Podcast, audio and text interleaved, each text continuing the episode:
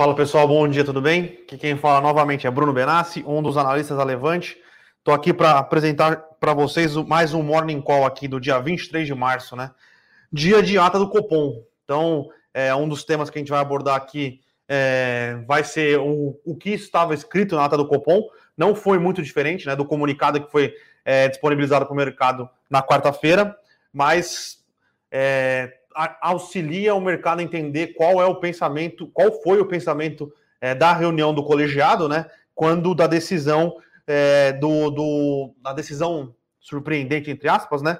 Do aumento de juros aí é, em 0,75 pontos percentuais é, na última quarta-feira.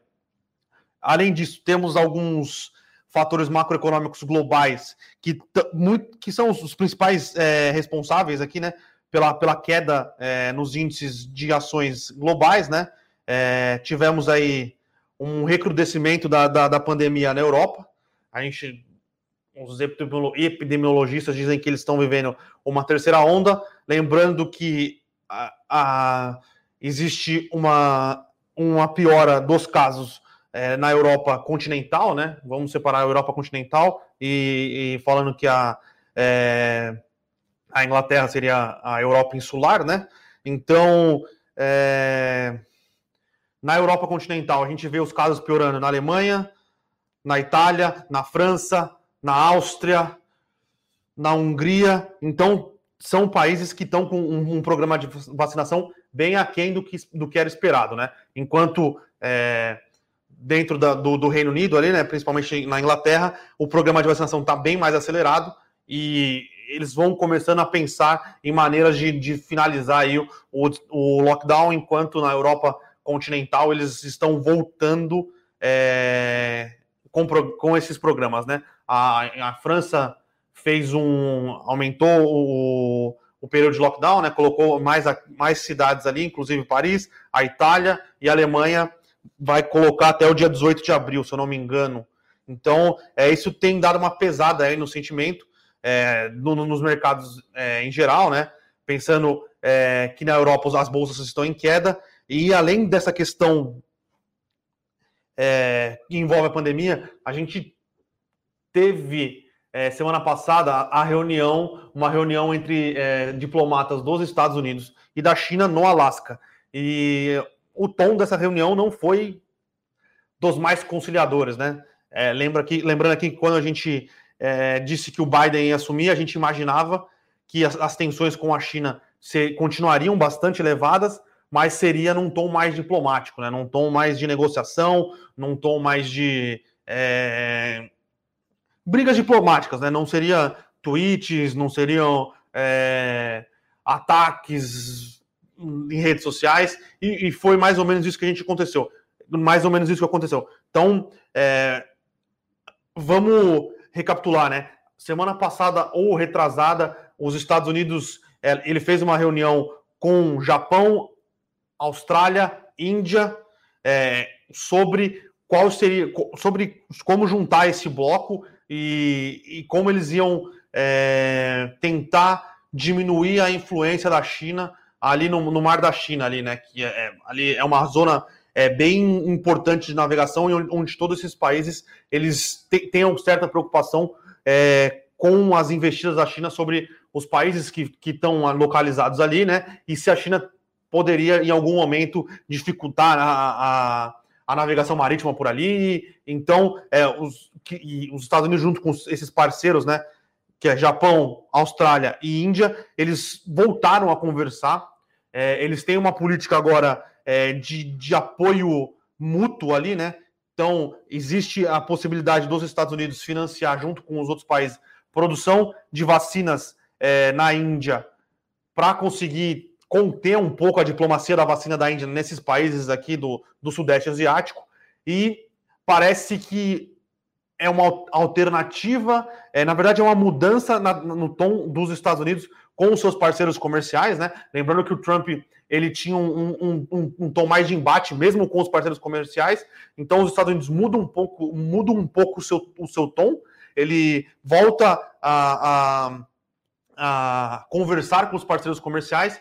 E aí, nessa semana, no final da semana passada, os Estados Unidos, junto com esses parceiros, colocando a Alemanha e o Reino Unido, eles impuseram novas sanções é, aos membros do Partido Comunista por ataques aos direitos humanos. Né? Então, é, essa temática de, de geopolítica, em como vai, vão ser a, a, a relação dos Estados Unidos com a China, volta bastante ao cenário, né? É, lembrando que ninguém sabe como direito como foi é, essa, essa reunião é, no, na, no Alasca, mas os, os, as fontes né, dizem que foi uma reunião bastante tensa, uma reunião com bastante troca de farpas entre os, entre os diplomatas, mas agora os Estados Unidos estão indo para o jogo é, com o seu, com o seu conglomerado de aliados ali, né? Então, é, e a China, conforme já veio essa, essa, esse aumento de restrição por causa dos direitos humanos é, contra a China, a China já veio e retaliou alguns, alguns é, retaliou é, um, um, bloco europeu, né? Então, essa relação diplomática vai continuar ditando aí um ritmo. Agora parece que os Estados Unidos com seus aliados vão atacar mais a China no, te no tema de é, desrespeito aos direitos humanos, alguma coisa de, de forçando ali para um lado de, de roubo de, de, de, inteligência e a parte comercial parece que não vai ser atacada, tá? Lembrando que a fase 1 do acordo que foi fechado entre Estados Unidos e China eram 100 bilhões de dólares que a China tinha que aumentar de, de, de importação de bens dos Estados Unidos. Chegou-se a 30 bilhões. O Trump é, ele cogitou, na verdade, ele condicionou né, a aprovação da fase 2, que é uma fase que ia envolver a China é, assumir que ela, ela rouba a propriedade intelectual dos Estados Unidos.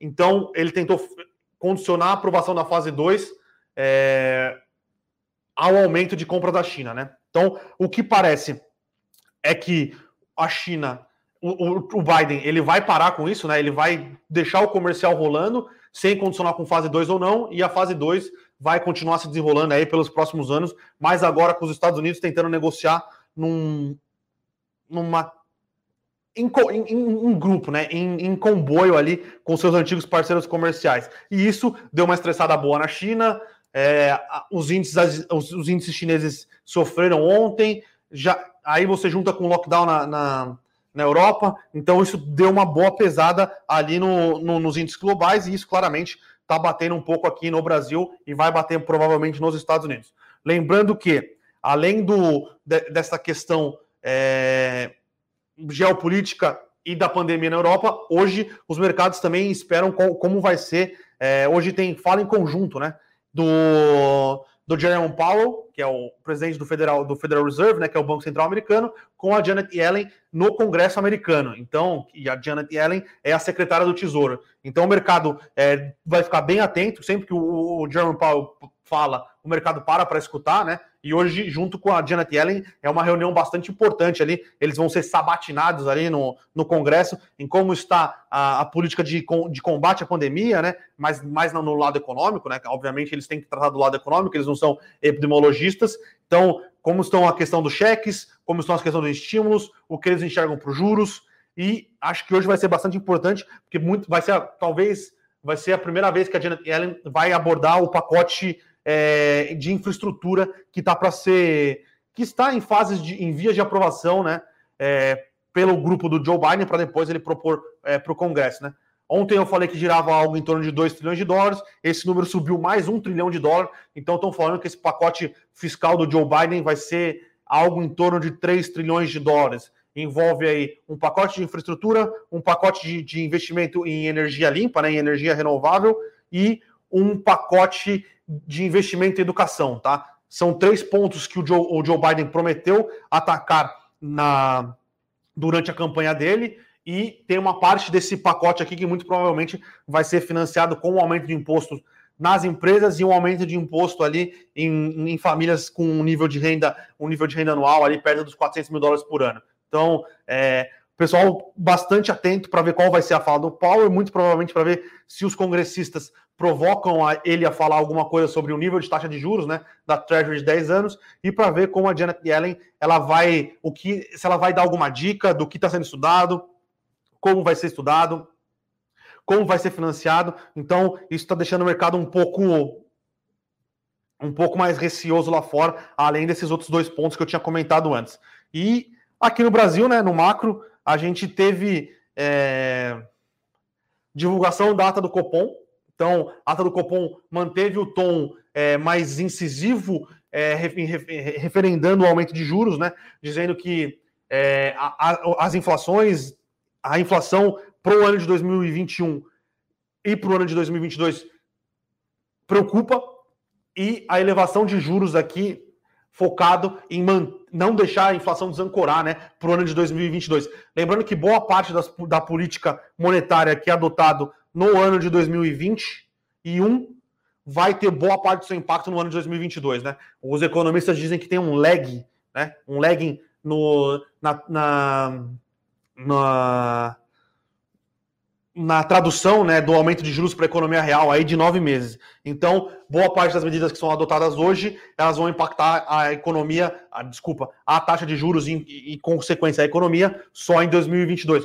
Então, é, o Banco Central teve uma ata que indica, sim, que ele está preocupado com a inflação, é, que indica, sim, que é, não indica claramente que ele errou, mas indica que a política monetária, até a, reunião anterior, era bastante estimulativa e a inflação acabou saindo um pouco do controle, é, indo, pelo menos no curto prazo, a, apesar de o Banco Central reafirmar na ata que ele acredita que os choques de, de preços aqui, eles são. É, eles não são. É, eles são passageiros, né?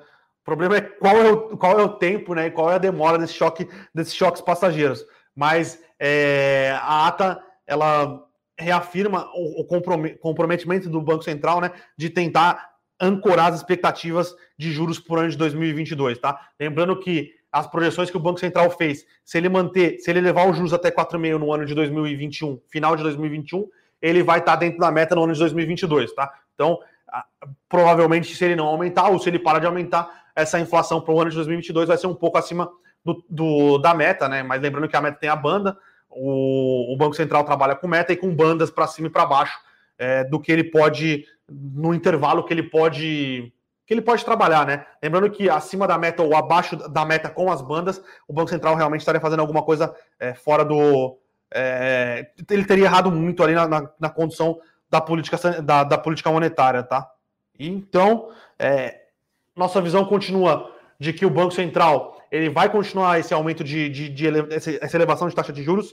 A gente não sabe ao certo se ele vai buscar os 5%, que é o esperado pelo Copom, se ele vai parar antes.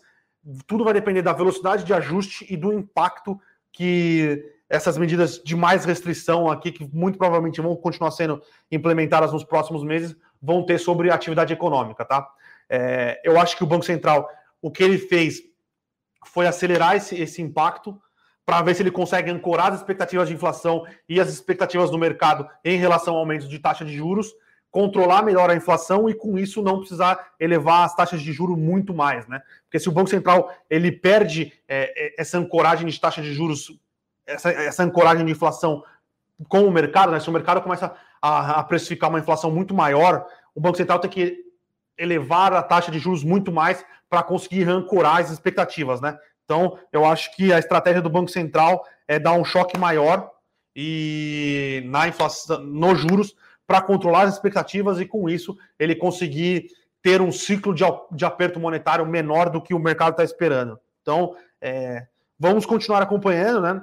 Lembrando que tem bastante incerteza no radar, bastante incerteza em relação a quanto tempo a economia brasileira vai patinar por causa dos, é, das medidas restritivas de circulação, por quanto qual vai ser o, o avanço é, na política de vacinação. Lembrando que quanto mais vacinação, é, quanto mais pessoas vacinadas, mais fácil seria uma retomada da circulação de pessoas e, consequentemente, da economia.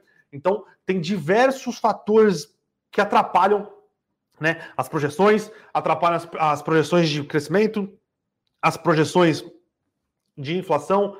É, na verdade, é, se a gente não conseguir um, um, pacote de vacinação né, grande e num curto período de tempo, se vai ser necessário uma extensão do, do da calamidade pública para aumentar o, o, pagamento de auxílios. Lembrando que se tiver calamidade pública, é aumento de auxílios sem contrapartidas fiscais. Então, o cenário aqui desses próximos nesse próximo mês aqui, mês e meio, é de bastante nebulosidade em, relação ao ritmo de, de, de, volta da economia e ao impacto que isso vai ter na inflação, tá? Então, é, tem que ficar bastante atento com o que vem o que vem do Congresso, bastante atento com o ritmo de vacinação. Então, é, bastante coisa que traz bastante incerteza, tá? Então, é, novamente, a gente continua aqui comentando é, sobre. Vou, vamos falar um pouquinho aqui sobre ações, né? Novamente, a gente comenta aqui da temporada de resultados. Lembrando que a temporada de resultados continua num, num ritmo um pouquinho menor do que foi nas últimas semanas, mas todo dia aqui, ou a maioria dos dias, a gente continua com os resultados sendo divulgados, tá? Lembrando que hoje a gente comentou sobre o resultado da Lupar e sobre o resultado das lojas Marisa, tá? Pessoal, é, lembrando que quem quiser ler realmente a fundo os números, o que cresceu, o que diminuiu, é, qual foi o qual era o consenso da Levante, se o resultado foi acima, se foi abaixo, bem explicadinho ali, bem uma leitura bem mais é, pormenorizada do, do, dos resultados.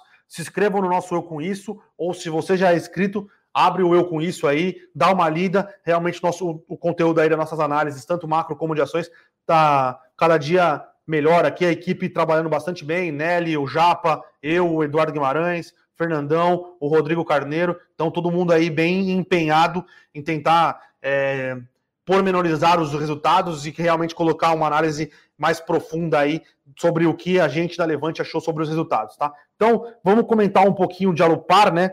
O, o resultado da Alupar, ele veio misto, né? Ele veio positivo em número de, de receita e negativo ali no, na, na última linha, né? Lembrando que a, a, ela trabalha basicamente com geração e transmissão de energia, né? É uma, é uma que a gente chama uma empresa de utilities, né? Do setor elétrico. Ela veio com um bom crescimento de receita aí no, no, no, no ano, é, impactado principalmente aí pela entrada em operação comercial de duas novas, é, duas novas linhas de transmissão, né?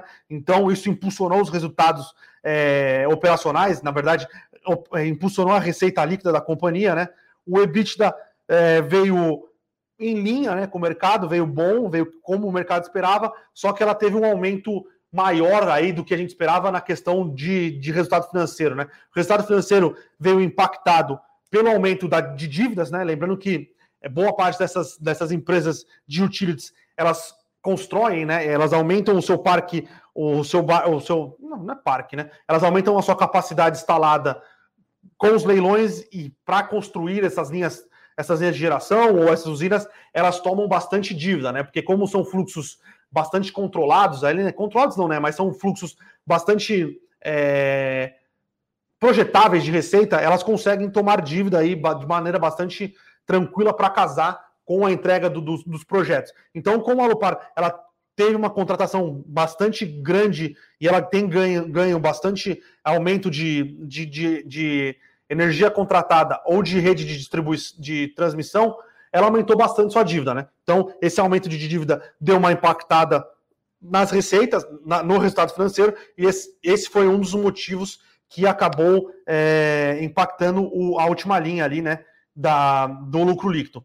Mas, é, como a gente sabe que é, este aumento de, de, dívida, ele é condicionado né, à, à, entrega de novos projetos no futuro, a alavancagem está um pouquinho elevada, mas nada que, que preocupe muito por causa do, a alavancagem não preocupa por causa do, do setor de atuação, é, dessas dívidas serem meio que casadas, né? Não são 100% casadas, mas são têm uma certa previsibilidade de pagamento com a entrada em operação dessas linhas de transmissão ou dessas, dessas geradoras de energia. Então, é, tá um pouquinho elevado, mas como ela aumentou bastante, é, como ela está aumentando bastante o número de, de, de, investimento, né, de capex que ela tem que fazer, nada que nos preocupe muito, tá? Então a gente achou o resultado misto por causa foi bom em, em relação a, a, ao aumento da receita, um pouco misto aí por causa do aumento do, do custo financeiro, que acabou impactando o, o lucro líquido, tá? Ela anunciou é, distribuição de dividendos em 250 milhões de reais, 0,84 real por unit, né? Lembrando que a, as units da Lupar são as ações mais negociadas, é, e esses 84 real por ação, por unit, é, equivale a um retorno sobre dividendo de 3,4%, tá? A data ex dividendos é dia 28 de abril e, os, e o pagamento dos dividendos vão acontecer no dia 30 de maio, 0,30 centavos no 30, 30 de maio, 0,30 centavos no dia 31 de agosto e 0,24 centavos no dia 30 de novembro. Um outro resultado que a gente veio comentar aqui é sobre a Lojas Marisa, né? É um resultado como dos outros players é, que a gente comentou aqui do setor é, de varejo, varejo de moda, um resultado que veio melhorando conforme o ano, tá? Então, segundo tri foi horrível, tenebroso, muita loja fechada, o e-commerce era pouco, era fazia pouca, tinha pouco peso na receita, as lojas não estavam 100% preparadas ainda para fazer as modalidades de omnicanalidade, seja o click and collect, né, que é o clique e retire na loja, não tinham é, muitas lojas com a, a, possibilidade de fazer o, o ship from, from store, né, que você usa a loja como um hub logístico e dispara as mercadorias da loja, mas a loja Marisa, assim como os outros players do mercado, durante o ano eles, eles vieram aprimorando aí, né? Então, teve uma melhora de mobilidade, que melhorou a, a, o fluxo de lojas, melhorou a receita, e uma evolução bem rápida e bem forte aí do, do varejo, é, do, do, do e-commerce deles, né? Os números vieram, foram melhores, né, do que o segundo e terceiro tri, mas foram um pouquinho abaixo do que o mercado esperava, tá? Lembrando que a, que a Marisa, ela está passando por um, um turnaround, né? Além de toda a dificuldade aí do que veio com a pandemia, a empresa vem tentando fazer um turnaround para melhorar a questão de estoques, para melhorar a rentabilidade. Então, a gente viu uma melhora considerável do e-commerce, um pouco abaixo ainda dos, seus, dos outros players, outros players aqui pensando em lojas Renner, em C&A, em Guararapes, mas ela vem entregando uma, uma melhora operacional é, trimestre a trimestre, tá? Mas acho que ela ainda está um pouco para trás dos seus outros concorrentes, tá? Principalmente aí Lojas Renner e Guararapes. E, é, Lojas Renner e Guararapes, sendo que a Guararapes tem feito um, um bom turnaround e a Lojas Renner tem conseguido fazer aí é, uma, um, evoluir bem na questão do e-commerce, tá? Então, é, ela teve uma redução de margens também, porque ela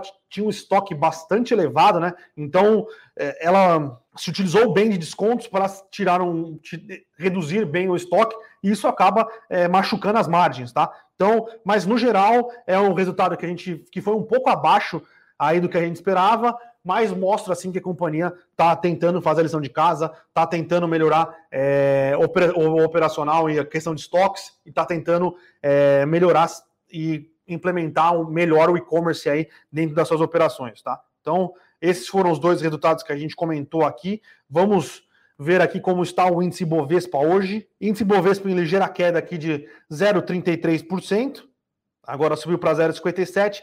Destaques aqui pro, em alta, alta do, do IRB, né? Lembrando que o IRB divulgou hoje de manhã é, números não auditados aqui de, de, de, receitas operacionais, né? E foi um balance, uma DRE não auditada do, do, do IRB, e o IRB melhorou aqui, parece que deu até lucro, tá? A gente não, não cheguei a olhar a fundo, tá? A gente prefere sempre olhar os dados auditados, mas acho que por mostrar uma melhor operacional aí é, na emissão de, de seguros, é, na emissão de prêmios, acho que o mercado está dando o benefício da dúvida aí, o, o IRB aqui subindo 5,25%. Outro, outra ação que está subindo aqui é a Embraer. Embraer foi, sofreu bastante ontem, né? Teve uma queda bastante alta, pensando muito por causa dos impactos no setor, no setor aéreo, no setor de turismo da Europa, né? Hoje está subindo aqui 3,72. Lembrando que, se eu não me engano, um banco, o JP Morgan, é, ele aumentou a Embraer de neutro para compra. Isso, lembrando que a Embraer é uma ação de gringo. Quando um banco gringo faz isso, pode dar uma ajudada na, nas ações da empresa. As outras ações que sobem aqui são Uzi Minas, CSN, duas ações que sofreram bastante ontem, e aí Metalúrgica Goal, Marfrig, e do lado negativo temos a Gol, continua sofrendo aí por causa é, da questão de fechamento é, e restrições aqui no Brasil. PetroRio, petróleo continua em queda é, também por uma causa, por, por medo de um de, da demanda é, contratada não ser atingida, né? Lembrando que o mercado precificava é, uma abertura mais forte da Europa, coisa que a gente não consegue ver. E a gente tem é, Localiza e Unidas caindo. Deixa eu ver se Movida cai também. Se Movida não tiver caindo, pode ser alguma coisa envolvendo a fusão, que eu confesso que eu não olhei nada, mas pode ser alguma coisa nesse sentido. Movida está caindo bem também, então é alguma coisa mais setorial, talvez preocupado com o aumento do custo de dívida deles no CDI. Lembrando que essas empresas, essas empresas, é, quanto menor o custo de dívida deles, melhor, né? Porque eles conseguem comprar carros, é, aumentar a alavancagem financeira, né? Então são empresas que compram carro, vende carro e obviamente, o, o, forte do business dele é a locação, mas com, quanto menor é o custo financeiro deles, maior é a rentabilidade, maior é o ROIC, então pode ser o mercado dando uma penalizadinha aí por causa da, da abertura de curva de juros, tá? E acho que é isso. Então, vamos às perguntas dos senhores. Pessoal aqui perguntando de, de IRB aqui, deixa eu ver, tá? Só um minutinho aqui, deixa eu ver, deixa eu ver. Eu bati o olho só em notícias aqui, dizia que ele tinha revertido, teve lucro em janeiro, tá? Então é não auditado, mas faz um pouco de preço aí, né? Parece que, lembrando que é uma é, é uma empresa de turnaround, tá? É, e, a, e a equipe de gestão tem bastante, vai ter bastante trabalho, primeiro no operacional e segundo numa questão de, de reputação, né? é, a, antiga diretoria aí do, do, do, do IRB, ela conseguiu prejudicar bastante é, a reputação da empresa. Lembrando que a empresa era uma das queridinhas do mercado, né? O Erickson pergunta aqui se, a gente, se eu poderia comentar sobre a Eternit. Erickson, cara, desculpa, eu não acompanho a Eternit nem de perto, assim, não colhei. É uma ação, se eu não me engano, estava em recuperação judicial. É um case que a gente não acompanha aqui realmente. Vinícius aqui, que sempre está aqui com a gente, falando que é aniversário dele. Parabéns, Vinícius, tudo de bom. Infelizmente, aí seu segundo aniversário em isolamento social. Cara, vai vai passar, cara, vai passar, vai passar. Temos que torcer aí para o governo continuar comprando e mais vacinas. E conforme quanto mais é, a gente, quanto mais pessoas a gente conseguir vacinar, mais rapidamente a gente vai conseguir voltar aí a uma certa normalidade, normalidade entre aspas. Realmente agora a gente não sabe é, qual vai ser. A Vanessa pergunta aqui como a gente analisa a queda brusca em Magalu e Via Varejo. É, a gente gosta dos dois cases, tá? É, Magalu é mais uma empresa de growth forte, né? Ela sempre surpreende o mercado, sempre entrega alguma coisa diferente. É, a gente continua gostando do, do case bastante. É, a gente acredita que ela é uma, é uma ela é deve ser uma das principais ganhadoras aí, né, do, do e-commerce, né, e do desse varejo eletrônico no Brasil. Só que ela tem bastante crescimento contratado no, no seu valuation, né? Ela sempre conseguiu entregar esse crescimento. Só que quando o mercado passa por, por momentos assim de, de realização, de um pouco de, de dúvida, é, acontece esse tipo de coisa em empresas que em, um, uma boa parcela de crescimento no seu valuation, tá? Mas ela foi uma empresa que sempre conseguiu entregar. Então, é, a gente continua gostando do case aqui. E Via Varejo é uma empresa que veio de um turnaround bem forte, era uma empresa que tinha um e-commerce quase nulo, é, era muito fraco o e-commerce, é uma empresa que conseguiu entregar uma melhora considerável do seu e-commerce, só que agora a base de comparação é outra, né? Ela passou de ser uma, uma empresa de turnaround e agora é uma empresa que é uma empresa que tem que continuar executando, tem que continuar entregando a gente, o que a gente viu no último resultado é, do quarto tri, foi uma empresa que continuou entregando forte, tá? Então, a gente acha que são duas empresas é, que sofreram um pouco nos últimos dias, elas sofrem um pouco aí por causa do fechamento de, de por causa do aumento de imposição aí de, de restrição na, na locomoção, mas são dois cases que a gente continua gostando aqui, tá? O Baltazar Correia Atente. É, pode ocorrer um novo crash na bolsa? A gente vem falando isso aqui já faz algum tempo, tá? É, eu não acho, é, e aqui é, é um achismo mesmo, né? Porque se se resolver dar um crash, vai dar um crash independente do que da minha opinião ou não. Mas o que a gente imagina e o que a gente tem estudado, o que a gente tem visto aqui, é que os mercados é, por causa das perspectivas de vacina, da capacidade de vacinação, de saber que, apesar dos lockdowns serem ruins para a economia no curto prazo e a volta da economia ser bastante acelerada, é, é, bastante diferente do que foi março do ano passado, tá? o que pode realmente ocasionar um crash parecido do que foi no ano passado? Uma mutação do vírus é, se, se mostrar muito mais letal, muito mais letal, e ela ser completamente. É, e as vacinas serem completamente ineficazes contra ela, né? Porque aí você volta até aquela certeza de não ter vacina, é, não saber o que vai acontecer. Então, é, um cenário desse eu acho que condicionaria a um, um, uma queda forte da bolsa, tá? Porque aí você torna o cenário completamente imprevisível. O cenário que a gente tem agora é, é um cenário muito difícil de curto prazo, muito difícil mesmo, aumento de mortes, é, é, esgotamento do, do, do, do, de saúde, mas com uma perspectiva de um futuro um pouco melhor, né? Futuro um pouco melhor, é, com mais rápido a gente conseguir vacinar, mais rápido esse futuro melhor ele fica, ele fica mais próximo, tá? Então, eu acho que é isso que diferencia o que aconteceu com a Bolsa em março de 2020 para o que acontece com a Bolsa em março de 2021. Então, a gente não tem um cenário é, extremamente positivo para curto prazo, porque tem essa incerteza de velocidade de vacinação, mas a gente não tem um, um cenário negativo de curto prazo é, comparável com o que foi em 2020, porque a gente não tem toda essa incerteza, tá? É, o Rodrigo JV Grupo aqui. Alguma novidade com relação à negociação de Myers Santos Brasil, tendo em vista o prazo final agora em março? Rodrigo, eu confesso que eu não vi nada. Eu vou perguntar para o Eduardo Guimarães aqui se ele chegou a ver alguma coisa, mas como eu não vi nada em jornal, não vi nada no, nos fatos relevantes, então eu acho que não tem nenhuma novidade, tá? Mas realmente o, o prazo está correndo aqui. Lembrando que, se não for assinado nada até o dia 31 de março, é, o contrato passa a ser o preço spot, que é um preço muito mais alto do que o preço é, de negociação de volume de, de por container do que é agora, tá?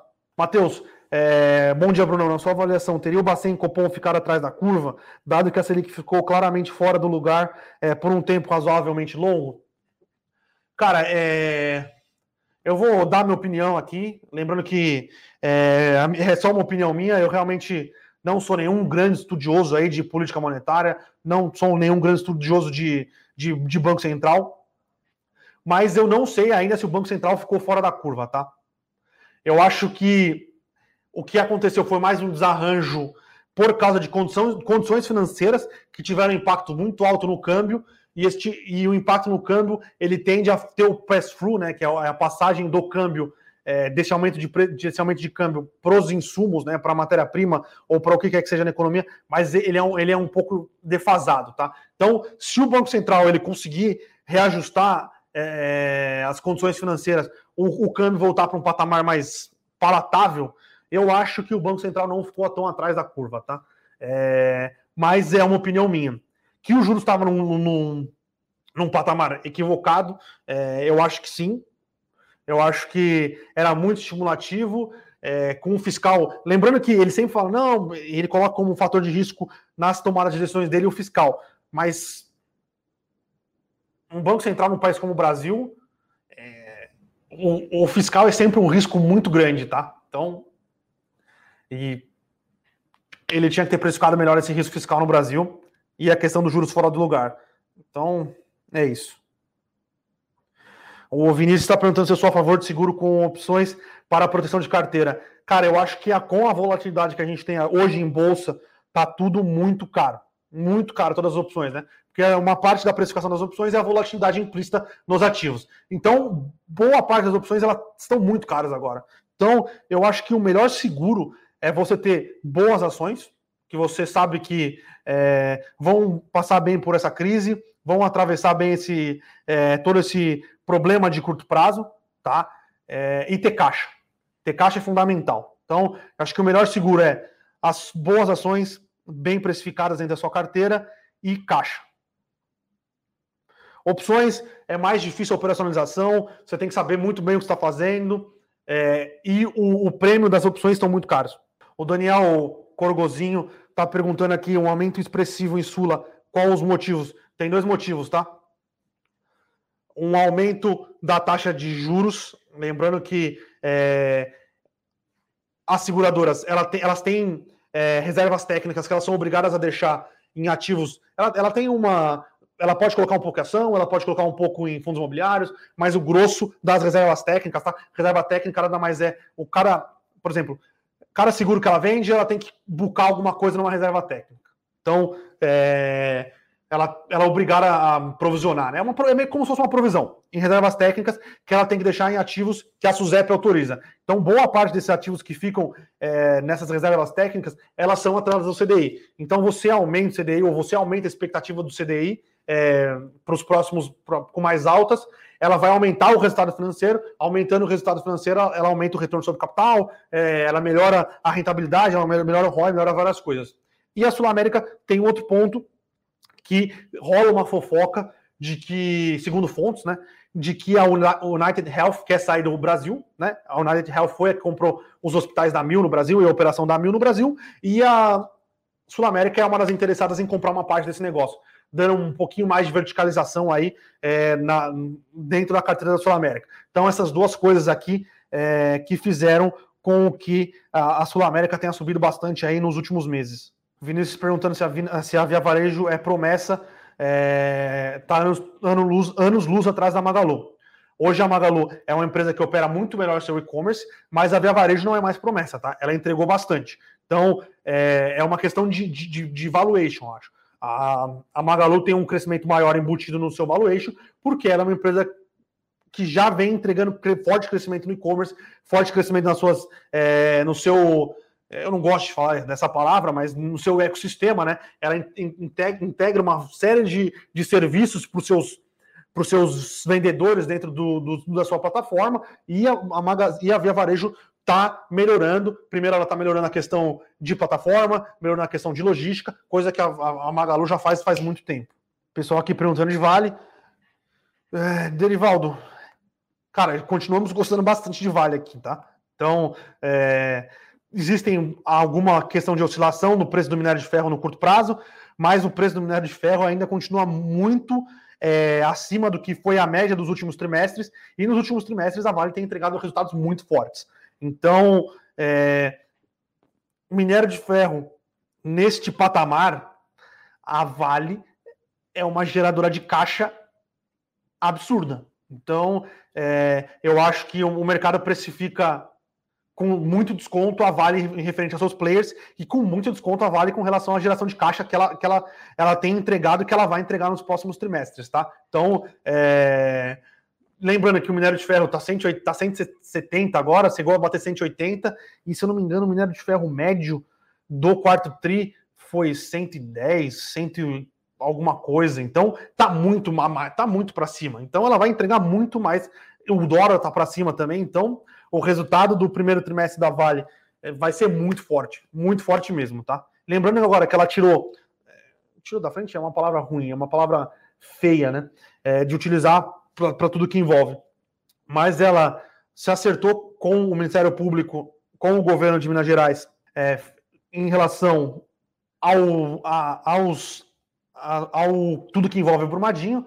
Isso, é, isso é, ajuda a melhorar é, o valuation da empresa e ajuda ao, ao, mercado a precificar melhor o que tem de risco ou não nas ações, né? Então, é, a gente continua gostando bastante de Vale aqui, tá? A gente tem outra coisa, realmente, se os Estados Unidos vier com esse programa de, de infraestrutura aí de 3 trilhões de dólares, é minério de ferro, muito minério de ferro que vai ser consumido, tá? Deixa eu perguntar aqui, deixa eu ver até se o Guimarães está tá me escutando aqui, não sei se ele está escutando o Morning Call, se ele sabe de cabeça a data ex dividendos de Minerva. Ou se alguém souber aí, porque de cabeça realmente eu não sei. Aí tem uma pergunta do Rodrigo Rocha aqui. Fala, Brunão, quais cuidados devo tomar com a minha carteira de FIIs com esse movimento de subida de juros é, ao longo dos próximos meses? Continuo comprando bons ativos? É, Rodrigo, uma, algumas coisas que a gente precisa ter, ter em mente, tá? O, o aumento da Selic me preocupa a partir do momento que as, as expectativas de inflação se desancorem absurdamente, tá? Lembrando que o juros de 2% no Brasil é, ele era incondizente com a realidade fiscal do Brasil e com a realidade fiscal do Brasil comparado com seus, seus pares internacionais. Então, se você comprou é, fundos imobiliários precificando eles a um CDI de 2%, essa sua compra já foi um, um pouco precipitada, tá? Lembrando que eu acredito que o Helenice, muito obrigado, tá? Datacom de Minerva, 3, 13 de abril. Muito obrigado, Lenice. É, se você comprou os seus fundos imobiliários precificando uma Selic de 2%, acho que é meio complicado, tá? Porque a gente sempre trabalha aqui precificando os fundos imobiliários mais atrelado ali a um IPCA, que seria um, um IPCA 2026. O IPCA 2026 agora está negociando, ó. Abre o tesouro direto aqui. IPCA mais 3,52, tá? Então, a gente sempre tenta fazer é, os valuations dos nossos fundos imobiliários levando em conta os juros, os juros pré-fixados, né? Os juros, o Tesouro Selic IPCA. Então, eu não levaria o CDI em conta. Eu não acredito que o CDI vai aumentar muito mais do que o CDI de equilíbrio, tá? O CDI de, o, a Selic de equilíbrio aqui no Brasil hoje está entre 4,5 e 5. E ainda você ter bons fundos imobiliários te pagando um yield é, mensal ali, né? Que anualizado vai dar algo em torno de 6,5, 6. Alguns fundos ali mais mais tranquilos que vão te dar algo até 5%, eu acho bastante tranquilo, tá? Então, é, comprar bons ativos, comprar bons ativos que têm contratos é, de longo prazo com boas empresas que te paguem bons dividendos, né?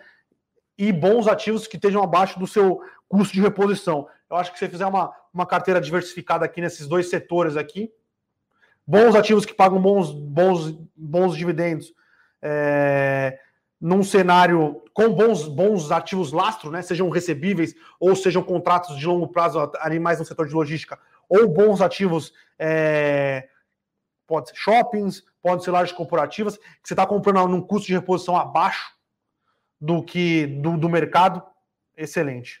O Alessandro aqui, Ozaki, pergunta é, se eu venderia Ipera para aumentar a posição em droga raia. A gente gosta de droga, a gente gosta de Ipera aqui, tá? A gente acha que o mercado não está precificando é, as, as, as, compras que eles fizeram no ano passado. Lembrando que eles compraram o Buscopan, compraram mais a boa parte dos remédios de over the counter, né, que é aquele remédio sem prescrição médica que eles compraram da Taqueda. Então eu acho que o mercado não está dando o não está precificando o incremento de receita que a Ipera vai ter com esse, com esse medicamento. Lembrando que a rede de distribuição da Ipera é, é, no Brasil, né, nos pontos de venda, era, é melhor do que a da, da, do que a das concorrentes, que eles compraram os remédios. Então, eu acho que eles vão conseguir é, ter uma rentabilidade nesses produtos melhor do que as, do que as, da, do que as empresas que eles compraram tinham, tá? Então, é, a gente está. A gente gosta de pera aqui, tá? Não que a gente não goste de, de droga raia, lembrando que droga raia já negociando um prêmio, é, já negocia com um prêmio aí em relação aos seus concorrentes. Então tem essa questão, tá? Então a gente gosta das duas empresas, a gente acha que o mercado não está colocando o crescimento de receita que é, a empresa tem com as, com as suas aquisições, tá? Responder uma última pergunta aqui. Já está dando os famosos 50 minutos no tempo regulamentar. O Rodrigo JV Grupo aqui. Quais empresas no setor agro que apresentam desconto para se beneficiar com a alta dos preços da soja e do milho? É, esta é uma pergunta que eu vou fazer para o Rodrigo Yamamoto que é o nosso analista responsável por tudo que envolve commodities. É, a gente não tem é, nenhuma. A gente já estamos fazendo o valuation, estamos acompanhando SLC, São Martinho, mas a gente ainda não tem é, nenhuma opinião específica sobre o setor, tá? É, lembrando que tem uma questão que a gente está acompanhando e que pode dar uma pressionada para baixo nos custos de soja e milho é, no, num curto prazo aqui, tá? É, existe um aumento é, do número de casos de febre suína africana de novo na China, tá?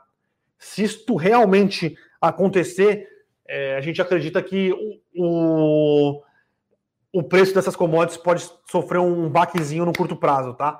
Lembrando que a China ela perdeu 50% do seu rebanho de suínos aí no, no, durante o ano de 2019, 2018, 2019, 2019, 2020, 2018 2019, por causa da febre suína africana, e parece que está rolando um novo surto por lá. Se esse surto realmente estiver rolando, é, é um baque importantíssimo na demanda por soja e milho, tá? Então a gente está acompanhando isso bem, bem de perto.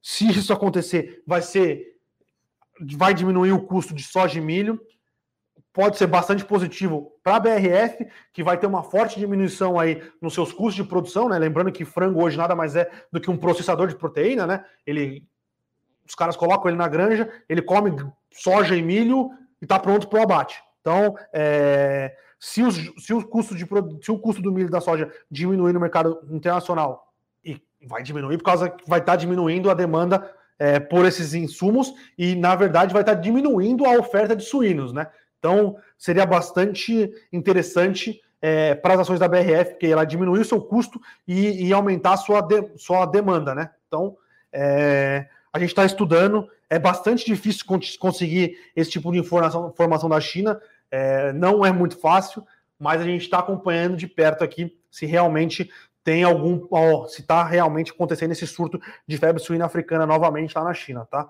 Então, é, pessoal, dá mais uma passada rápida aqui no Ibovespa. Ibovespa continua caindo meio por cento. Destaques continuam sendo Embraer, IRB, Uzi Minas, Marfrig, JBS. JBS, que se eu não me engano, divulga resultados amanhã ou depois. É um resultado que a gente está bastante. Que a gente está aguardando bastante aqui na, na Levante, né? Uma ação que, como as outras de, de, de proteína animal, divulgaram números bastante fortes. Cadê o, é, cadê o calendário? O calendário. Se eu não me engano, é dia 24. Aqui, ó. Divulgação de resultados, dia 24 mesmo, após o pregão. Então, amanhã, após o pregão, a gente vai ter a divulgação de resultados da JBS. Francisco está com uma dúvida aqui, eu vou aproveitar e falar para ele. Francisco, a gente tem o nosso produto internacional, aí o global, que tem uma alocação bastante interessante, tá? Então, a gente tem é, alocações em BDRs, a gente tem alocação em ações nos Estados Unidos e a gente acabou de criar uma carteira nova que a gente está chamando de Global Trends, que é para tentar é, pegar movimentos globais. Então a gente está fazendo com uma aposta grande lá em commodities, mas a gente tem alguma aposta no setor de é, placas de vídeo, a gente tem uma aposta também que a gente está terminando de, de, de, de, pensar e desenhar é, em gamings, em semicondutores. Então, é, bota o, o, contato do, do Brunão aí para gente, para o Francisco, se ele tiver alguma dúvida sobre o produto, se não sei se ele consegue até um desconto lá com o Brunão, para entrar em contato com o Brunão, falar que viu aqui no Morning Call, dá uma chorada num desconto lá, vai que o Brunão tá de bom humor hoje e te ajuda aí. Gostando bastante, tá? A série que é tocada aí pelo, pelo Fernando Martins, né? Um dos nossos gurus aqui da Levante. Então, produto muito bem tocado, os relatórios muito bem escritos, carteira muito bem planejada, tá? Então, é, Francisco, se quiser, tá aí uma dica. Então, pessoal, 51 minutos aqui, já me estendi um pouquinho. É, agradecer novamente aqui a, a, todos que estão participando, participaram no Morning Call. Lembrando sempre se quiser dar uma, uma curtida aí, deixar seu like, que é bastante importante aqui para gente. Se quiser passar para seus amigos aí, é, acompanharem a gente. Quanto mais gente acompanhando aqui a gente, mais gente tendo. É, vai aumentar é, né, a educação financeira. Então, a gente fica bastante agradecido aí por todo mundo que acompanha e por todo mundo que é, espalhe o nosso conteúdo aí nas, nas redes sociais. Então, obrigado aí, bom dia de negociações para vocês e boa terça-feira. Valeu, pessoal!